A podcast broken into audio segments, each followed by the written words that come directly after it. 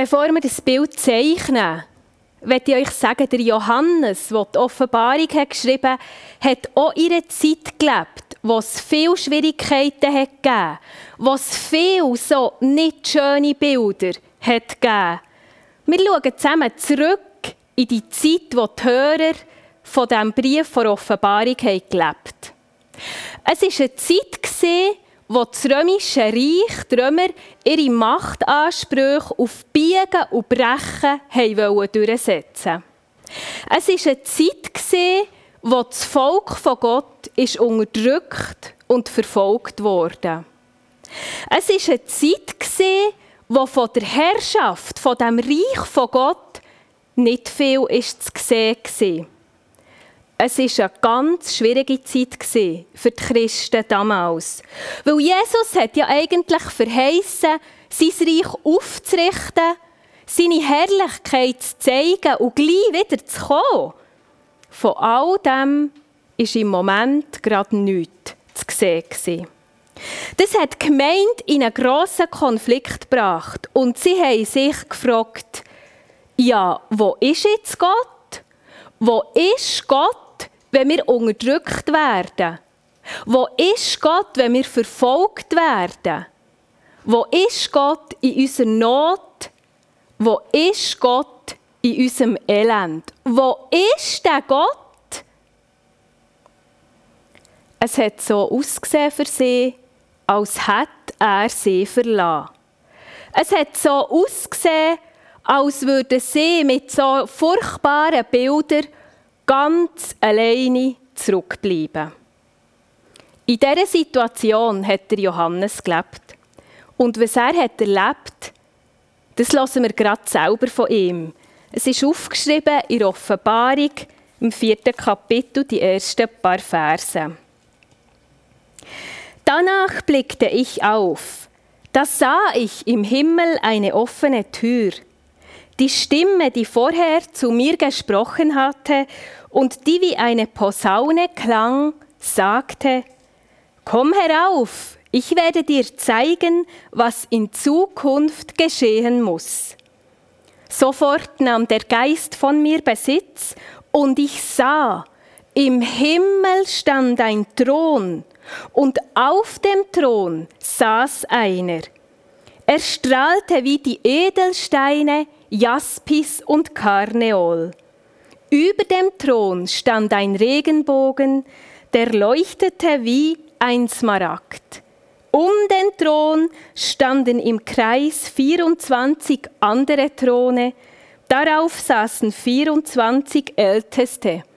Sie trugen weiße Kronen, weiße Kleider und goldene Kronen.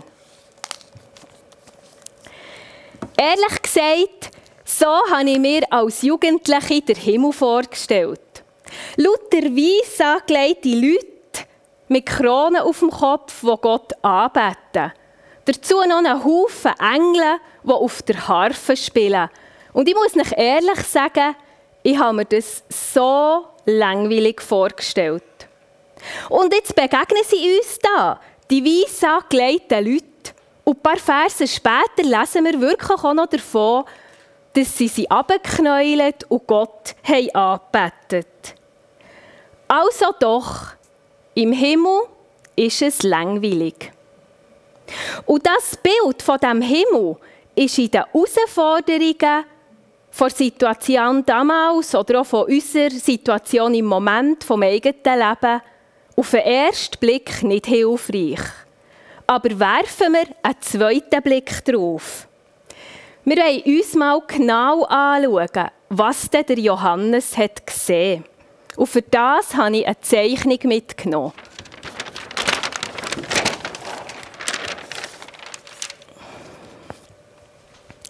Der Johannes hat dürfen in den Himmel schauen. Und er hat einen Thron gesehen und einen, der auf dem Thron hockt. Dem sein Gesicht hat glänzt wie Edelsteine. Der Johannes hat Gott selber gesehen. Das ist ein Visionär. Einer, der Gott sieht. Oft verbinden wir mit Visionären Leute, die noch größere Sachen sehen. In unseren Kreisen eine noch größere Kirche oder eine weltweit ausbrechende Erweckung. Oder zum Zeit von Johannes wäre es vielleicht eher das Ende der Verfolgung gewesen. Und heute würden wir wahrscheinlich sagen, das Ende der Pandemie.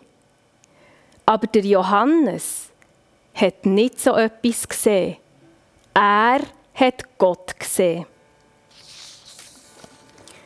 Und das in dieser Zeit, wo sich alle haben gefragt wo ist jetzt Gott?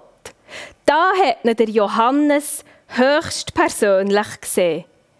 Das ist ein wirklicher Visionär.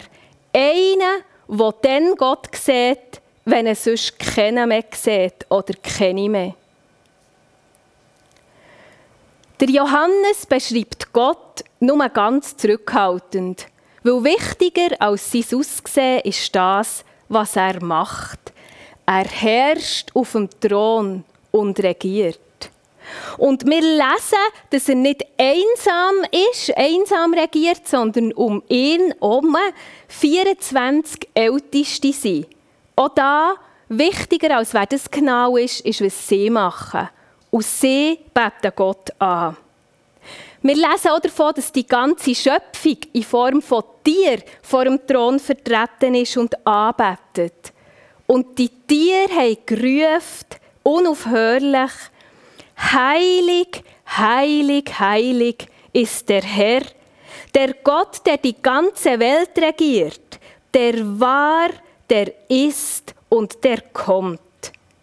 Und die Menschen haben Gott mit dem Wort gelobt, würdig bist du, unser Herr und Gott, dass alle dich preisen und ehren und deine Macht anerkennen. Denn du hast die ganze Welt geschaffen, weil du es gewollt hast, ist sie entstanden. Die Menschen haben Gott angeredet mit unser Herr und Gott. Das ist mega interessant, weil man weiß, dass damals der amtierende römische Kaiser, der Domitian, sich selber mit genau diesen Worten Herr und Gott hat anreden Ebenso hat es zum Kaiserkult gehört, dass man sich vor einem leeren Thron hat verbeugt. Dort hat Fackeln, Edelsteine und einen Kranz hergelegt.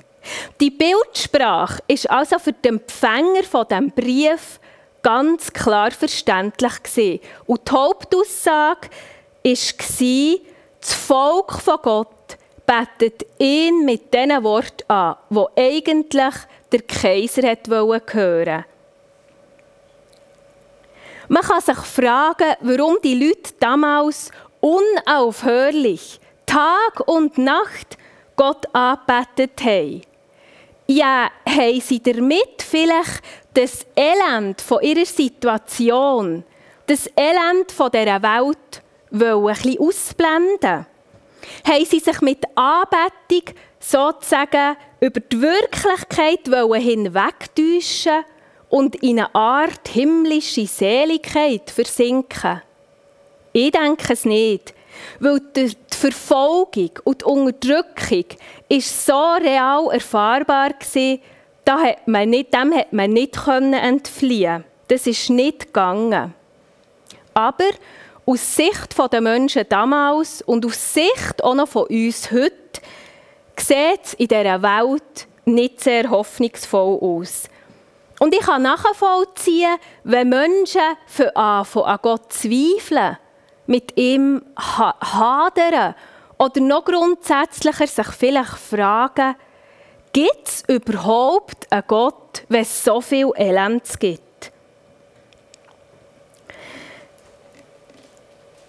Solche Bilder da sehen in dieser Situation nicht gerade hoffnungsvoll aus. Und sie begegnen uns Tag ein, Tag aus, wenn wir Nachrichten schauen oder hören. Und sie bleiben hängen, die Bilder, auch bei uns, vielleicht unbewusst, aber sie sind eine Realität. Ich könnte sie jetzt zwar vom Flipchart abnehmen oder wir könnten mega die Augen verschließen davor, aber wegen dem hört ein Krieg, Wegen dem hört häusliche Gewalt oder Dramen von Flüchtlingen nicht einfach auf. Schwierigkeiten sollen und können wir nicht ausblenden. Aber, und das ist die gute Nachricht, wir sind ihnen auch nicht einfach heillos ausgeliefert, sondern, und da bin ich mega überzeugt, in Gott haben wir Hoffnung. Ich möchte euch dazu ein Beispiel erzählen, das ich kürzlich erlebt habe.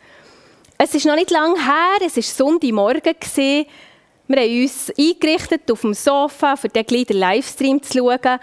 Und ich habe gemerkt, in mir ist so eine Schwere, so ein Bedrücktsein.